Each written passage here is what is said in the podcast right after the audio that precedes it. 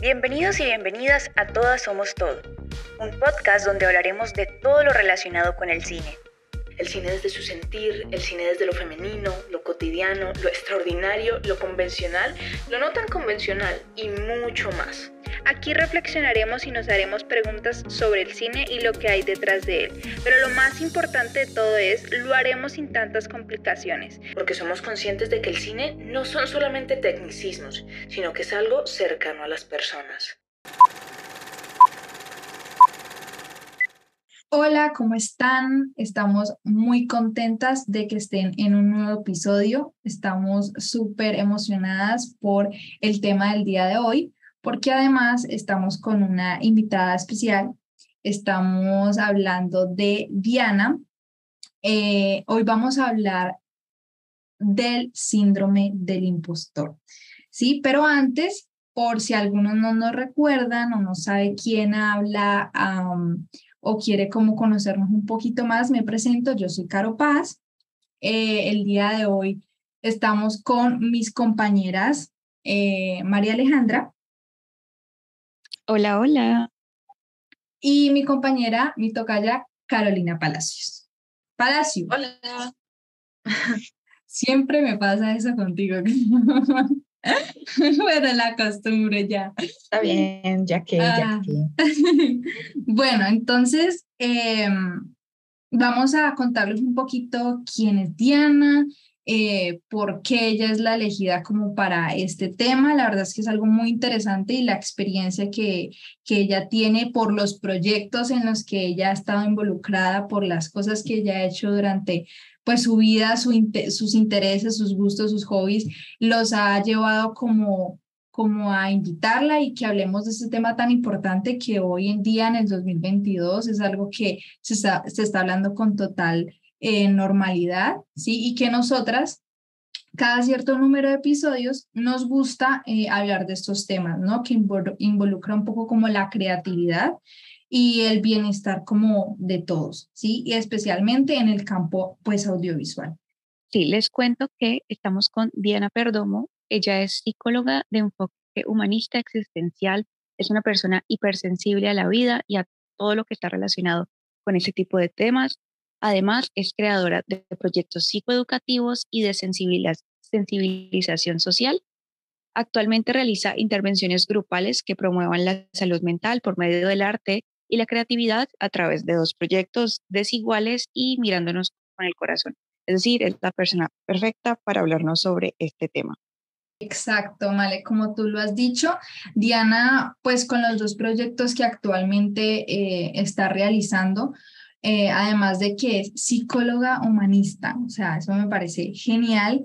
Eh, quiero como introducir un poquito este tema, eh, sin ser obviamente muy técnica en, en este aspecto, pues porque aquí nosotras vamos a hablar como desde nuestras experiencias personales, de pronto como de algunos síntomas o algunos momentos que hemos llegado como a vivir.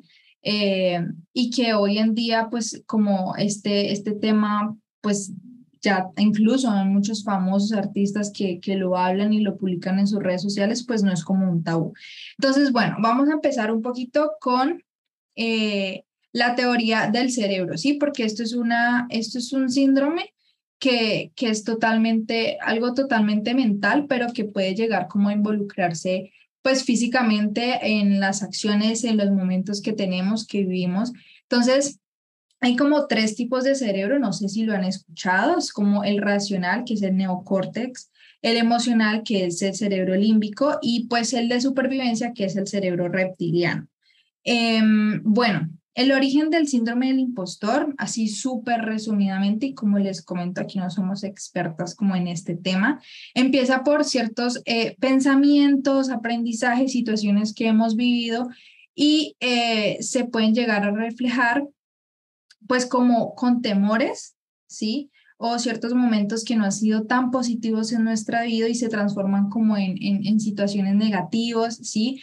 Llegamos a tener como repulsiones por, como por ciertas situaciones, a evadir como ciertos momentos con ciertas personas. Entonces, todo esto pues como que genera conexiones neuronales y pues nosotras eh, o nosotros, el que las personas que llegan a sentir como este síndrome, em, como que eso, tienden a sentir mucho miedo y como a evadir ciertos momentos y dejarse como atemorizar por eh, eso que no les gusta o simplemente no se sienten cómodos, ¿no? Entonces hoy vamos a hablarles eh, sobre cómo generar como nuevos espacios o aprendizajes desde la conciencia, porque esto es algo que se genera, o sea, no nos damos cuenta, ¿no? No somos conscientes de, de, de esas creencias limitantes que vamos teniendo con, con, con este síndrome y que de un momento a otro, pues despertamos y pues nos damos cuenta que de pronto tenemos estos síntomas o si ya es algo como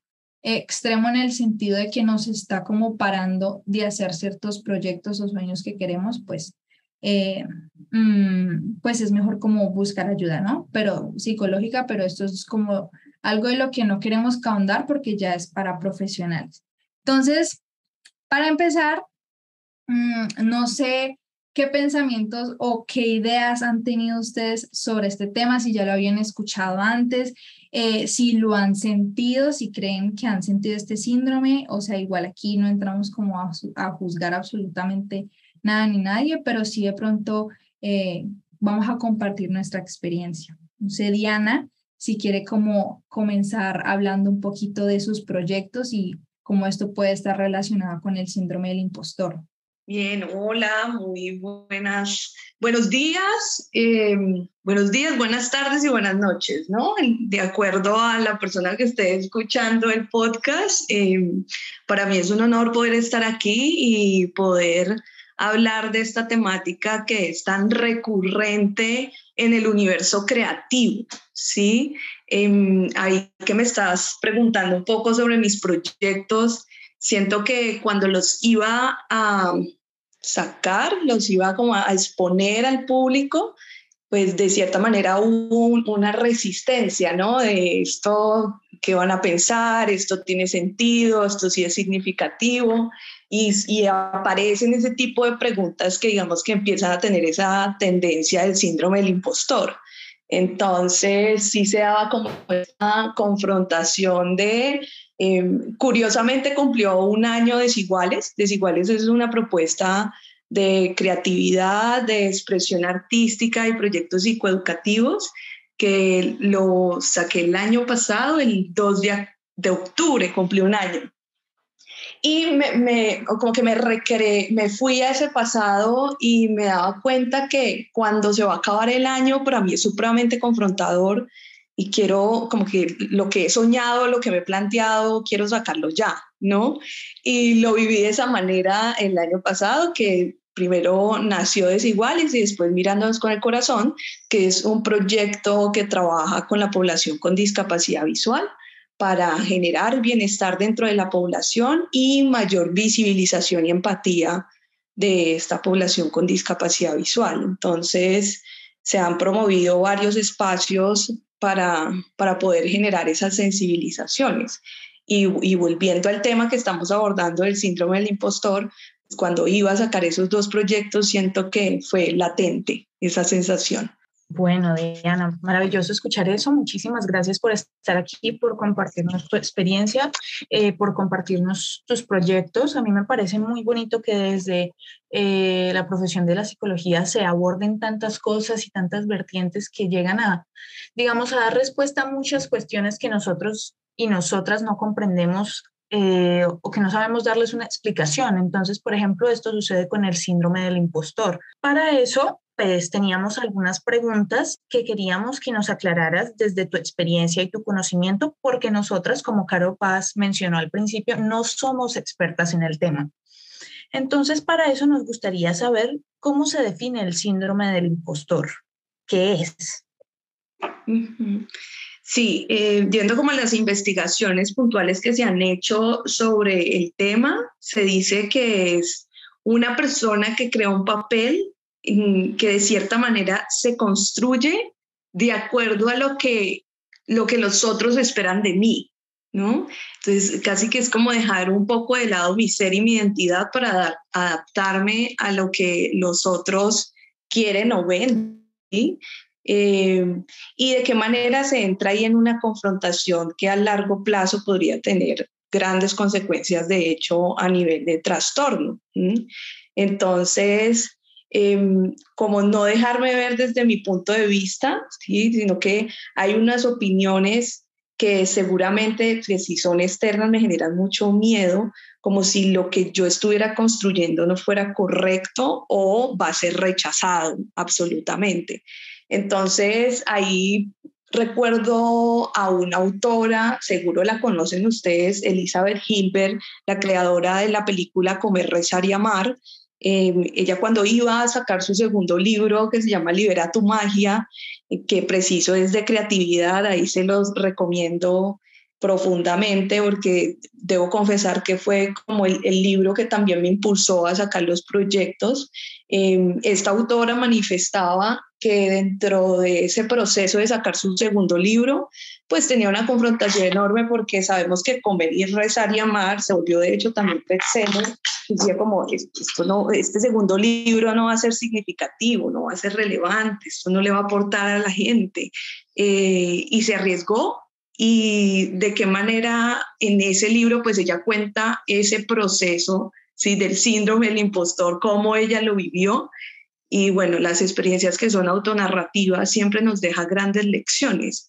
Entonces, pues de hecho uno de los consejos que siempre yo doy es léanse todas las historias de fracaso, todas las historias que definitivamente uno de los artistas que, que no pues el, el, éxito no se logra de la noche a la mañana y eso que también la palabra éxito para mí es supremamente, eh, debería de replantearse, ¿no? Aunque, aunque parte de la subjetividad de cada persona, pero siento que a veces genera confrontación el simple hecho de uno clasificar soy exitoso o no soy exitoso. Em, entonces, bueno, siento que cuando leí la historia de Elizabeth Gilbert, porque en ese segundo libro sí es, es de su proceso creativo, pues me daba cuenta hasta dónde otro de los componentes importantes también es esa autoconfianza, ¿no? Que tanto yo creo en mis ideas para poder sacarlas al mundo y la frase cliché de si no cree en usted mismo, nadie va a creer, téngalo por seguro que aplica en absolutamente todo lo que uno construye, aparte que es lo que proyectas en los otros, ¿no? Eso tengo como por decir inicialmente. Muchas gracias por la respuesta, Diana.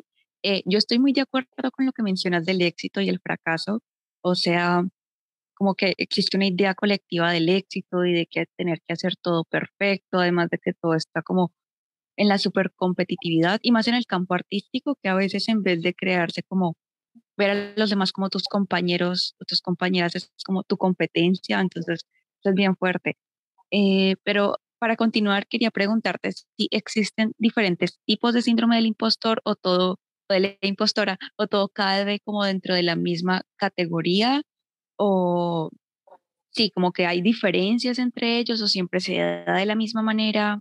¿Qué nos puedes decir? Sí, Sí, mira que eh, se dice pues que de cierta manera hay cinco categorías de las personas que tienen este síndrome y el primero es el perfeccionista, ¿no? Entonces como que nunca es suficiente o hasta que esta idea no esté eh, como perfecta, yo no la saco, ¿no?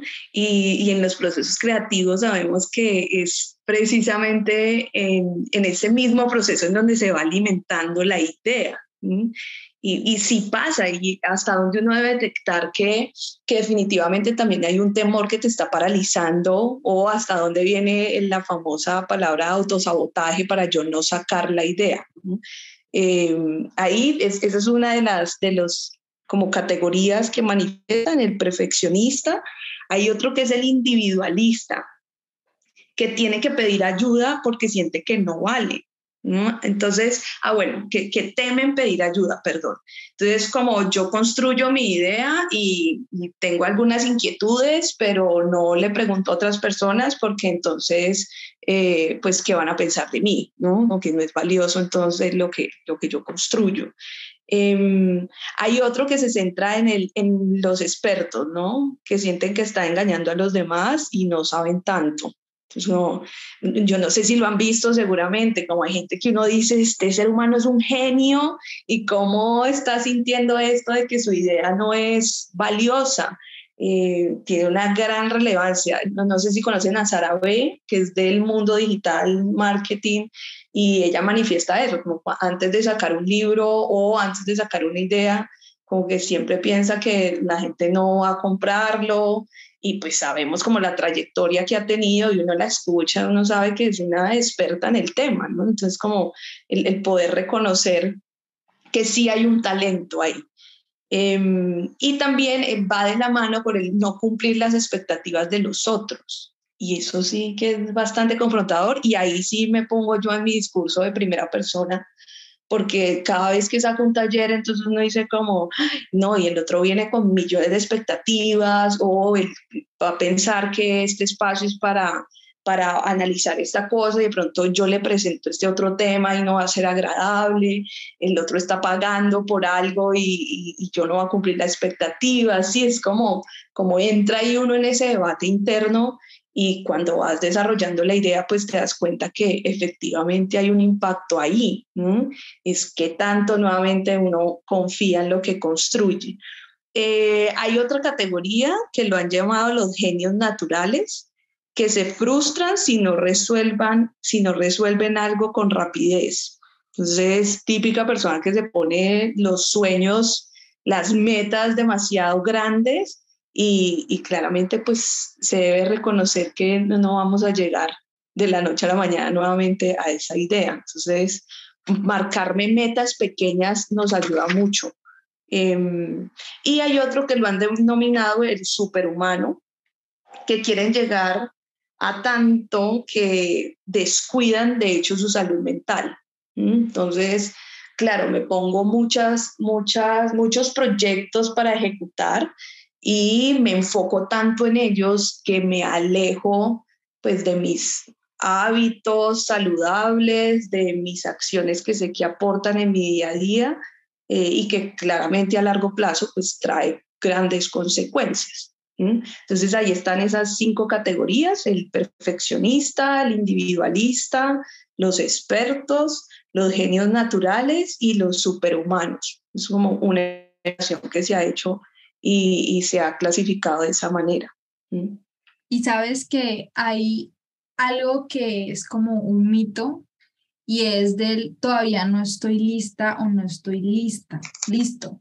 Y es, es algo que, por ejemplo, em, ahondando un poquito más en personas como famosas, así muy exitosas en Hollywood, personas que uno diría que no, estas personas, o sea, controlan absolutamente todo lo que dicen, lo que hacen, sus pensamientos y realmente no, porque, a ver, al fin de cuentas todos somos de carne y hueso y tenemos crisis, situaciones que nos desequilibran, desequilibran un poquito a veces, pero famosos como Ellie Golden, Michelle Obama, eh, Streep, Kate, no sé cómo pronunciar bien este apellido, pero Kate Winslet, la de Titanic, y Emma Watson y Natalie Portman, y tienen que haber más, una lista de más actores, artistas famosos, y eso que aquí nombre como gente que está en, en actores, ¿no? Para ser más específicos, pero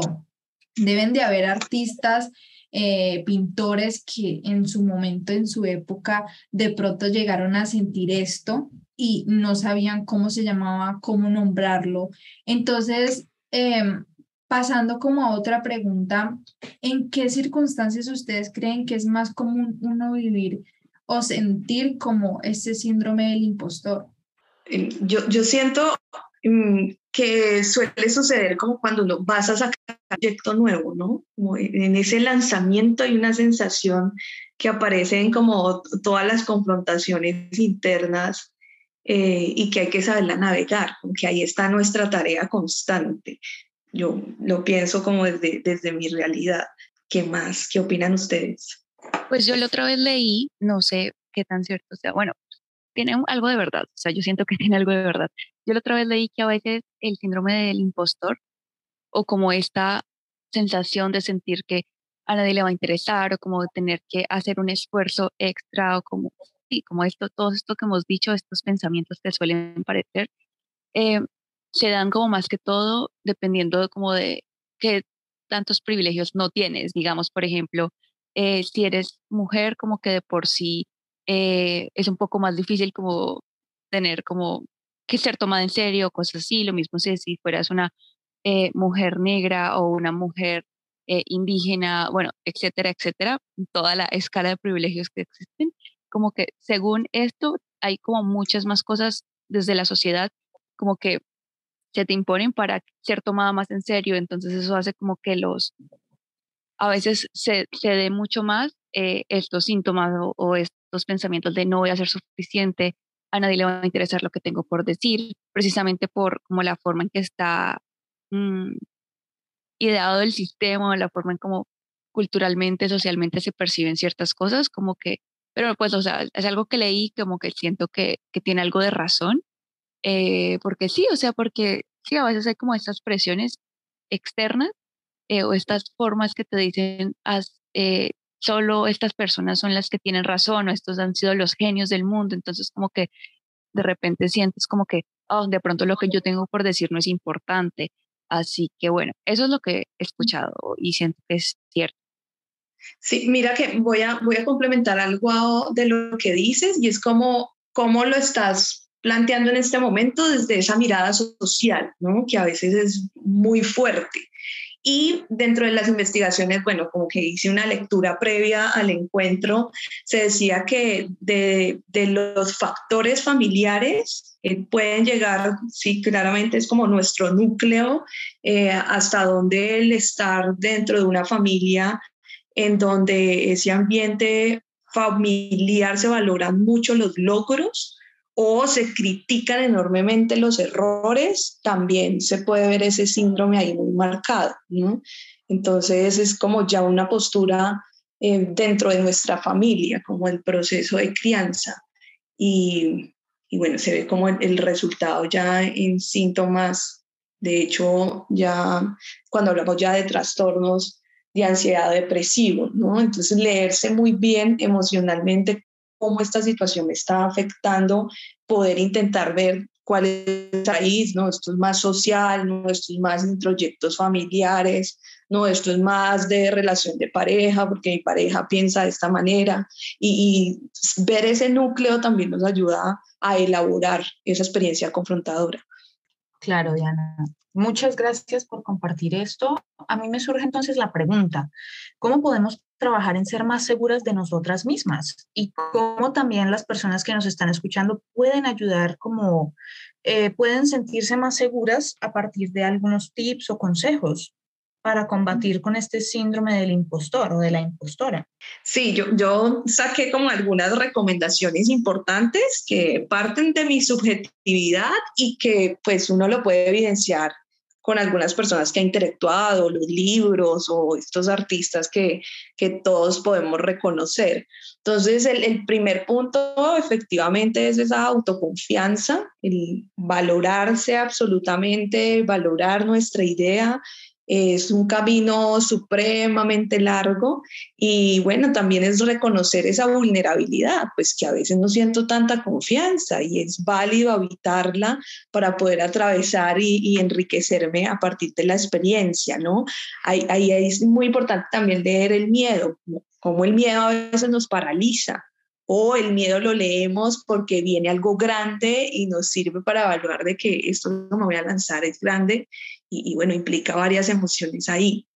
De hecho, hace muy poco escuchaba una frase que me pareció muy valiosa respecto a esto que estamos hablando, que decía que de los conocimientos posibles, el más sabio y útil es conocerse a uno mismo, de William Shakespeare. Entonces, que tanto nosotros estamos en esa exploración y actualización constante del quién soy, quién estoy decidiendo ser en mi presente, cómo me siento con esta versión eh, para afianzar nuestra identidad. Y cuando hay un afianzamiento de esa identidad, pues seguramente todo lo que yo construyo va a ser un poco más coherente a lo que yo soy, ¿sí? Y eso nos da algo de confianza, como en, en, en, el mundo de la escritura, en los guiones, ¿no? Que nos hablan de cuál es su voz.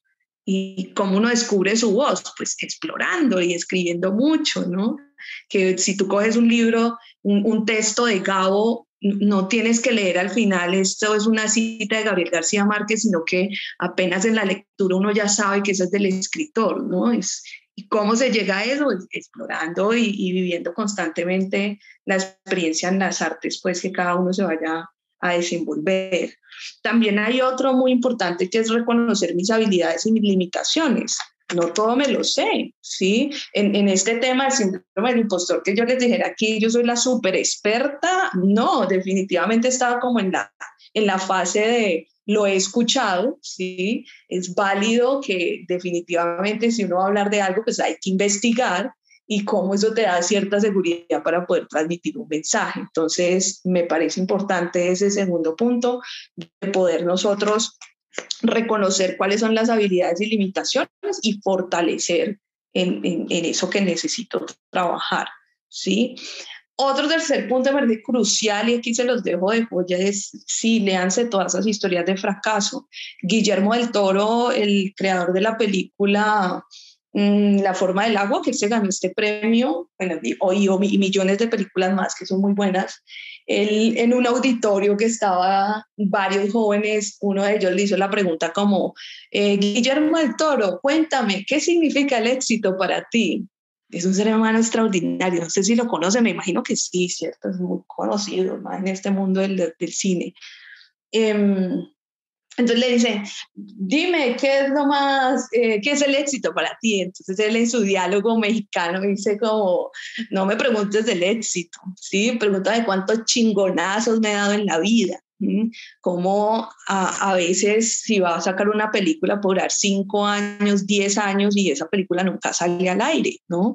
Pero entonces ahí también es ese mensaje de la satisfacción que nos deja el proceso de creación. ¿Sí? Más allá de ese resultado final, que igual pasa como la gente logra un objetivo y, a veces siente como una carencia y un vacío, porque también que tanto me disfrute el proceso, ¿sí? Y bueno, ahí también es como otro de los recomendados, de ser muy consciente del valor de lo que yo estoy creando y qué tanto me disfrute ese proceso.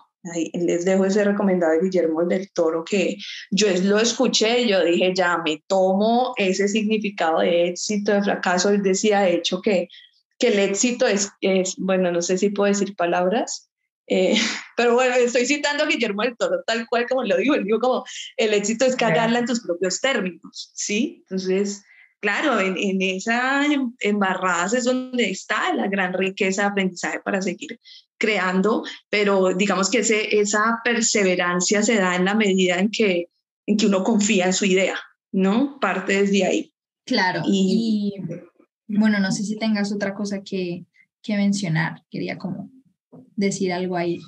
Sí, de, de nutrirse con los mejores, Sí, es decir, si yo quiero ser escritora, le hacen los más grandes tesos escritores, ¿no? Quiero ser guionista de películas, bueno, vaya y explore a todos los guionistas, como ir a investigar dentro del campo y uno nutrirse de la sabiduría de estos seres que ya han atravesado muchas cosas en sus años de experiencia. Creo que eso también es crucial. Estoy de acuerdo contigo y sobre todo eh, no caer como en esa pregunta de qué tal si lo hubiera hecho eh, porque supongo eh, que muchos desde mi experiencia nos hemos sentido así, ¿qué, qué tal si hubiera hecho esto? ¿Qué hubiera sido de mí?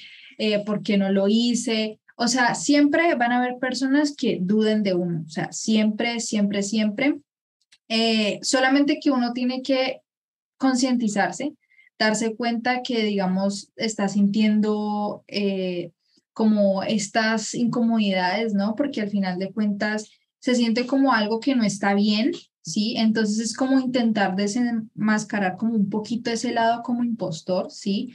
Y no llegar a ponerle nombres a las cosas sin realmente uno sentirse segura de lo que está sintiendo, ¿no es cierto? Entonces, superar el síndrome del impostor eh, como para ir cerrando, no, no significa como, como parar de aprender o, o, o simplemente eh, sentir que todo lo está haciendo mal o es como mediocre, sino que es simplemente como un camino, ¿no? Y ya cuando lo que les mencionaba al principio, cuando uno ya siente que es necesario como ir a terapia o ir al psicólogo, eso no significa que es porque uno se esté sintiendo pues horrible, ya se va a acabar todo, sino es una ayuda extra. Muchas veces como les mencionamos, este no es un episodio en el que te vamos a solucionar algún momento en específico de tu vida o alguna situación que estés viviendo, pero sí considero que es un espacio como de amor propio y puede hacer ese paso extra que necesites como para tener una identificación clara de, de lo que estás sintiendo, ¿no? Así es, y en cuanto a lo que dices de psicólogos, sí, por favor, eh, bienvenido en todas estas situaciones que a veces son tan confrontadoras, eh, poder acudir a un profesional, un experto. Eh, a veces siento que la psicología sí está muy estigmatizada con este tema de locura, pero sí es importante reconocer y hacer una diferenciación entre la psiquiatría y la psicología, sí, definitivamente si yo voy a un psiquiatra es porque hay una desconexión de la realidad y hay una patología ahí muy marcada que necesita una exploración médica y pues en el psicólogo, si hay estas confrontaciones que uno puede acompañar, eh, bienvenida. La persona que reconoce, de hecho, yo siempre he dicho que hace parte del amor propio, ¿sí? Estoy trabajando conmigo mismo, reconozco que hay algo que necesito abordar y voy a terapia. Eso no, no tiene nada de locura, sino todo lo contrario, es total cordura de, de mi presente, ¿no? Y, y, es un acto de amor propio. Digo, voy a terapia, es como hacerme una cita conmigo misma, ¿sí? En, donde hay un otro receptivo que objetivamente me va a escuchar.